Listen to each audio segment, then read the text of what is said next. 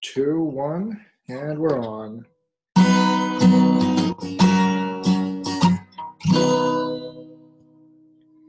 Hello, everyone. Welcome to Bedtime English.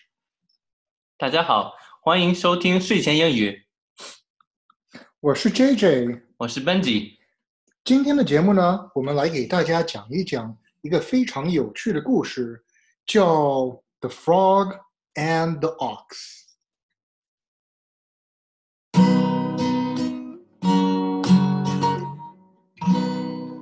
那我们开始吧。An ox came down to a reedy pool to drink.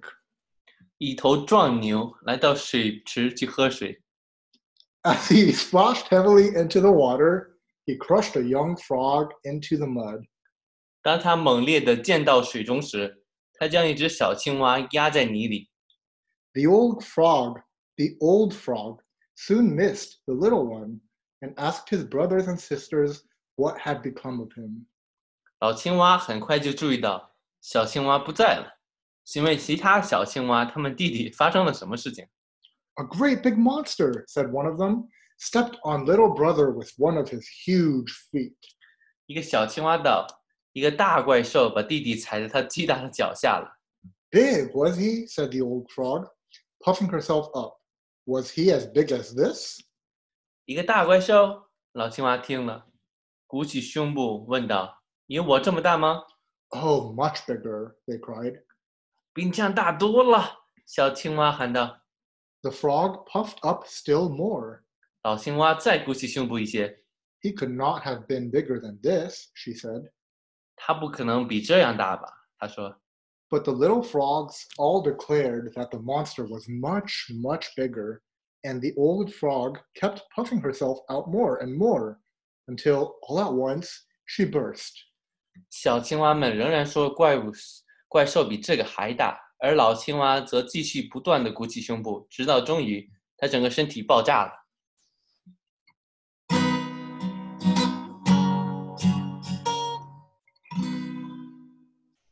好的，那么我们来看看今天的重点语句吧。我们今天学的第一个词是 pool，水池，pool。He swims in the pool. 它在水池中游泳， He swims in the pool.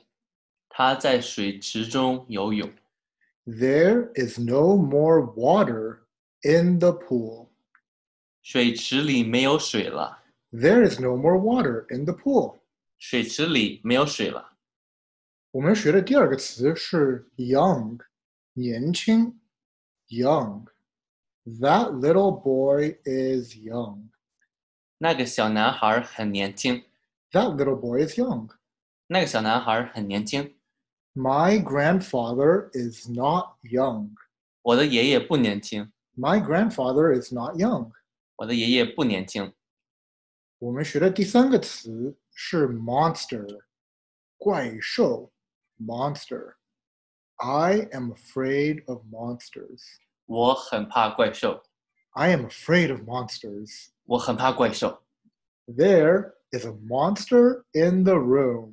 房间里有个怪兽， There's a monster in the room. 房间里有个怪兽。第四个词是 huge，巨大，huge。 I have a huge house. 我有一个巨大的房子， I have a huge house. 我有一个巨大的房子。 He has a huge car. 他有一辆巨大的车， He has a huge car. 他有一辆巨大的车。而且我们最后学的单词是 burst，爆炸，burst。The balloon bursts into pieces. 气球爆炸成碎片了， The balloon bursts into pieces. 气球爆炸成碎片了， The bubble bursts. 肥皂泡爆了， The bubble bursts. 肥皂泡爆了。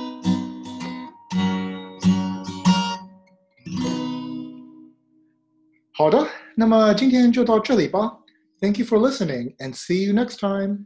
感谢收听，我们下期再见， Bye bye. 拜拜。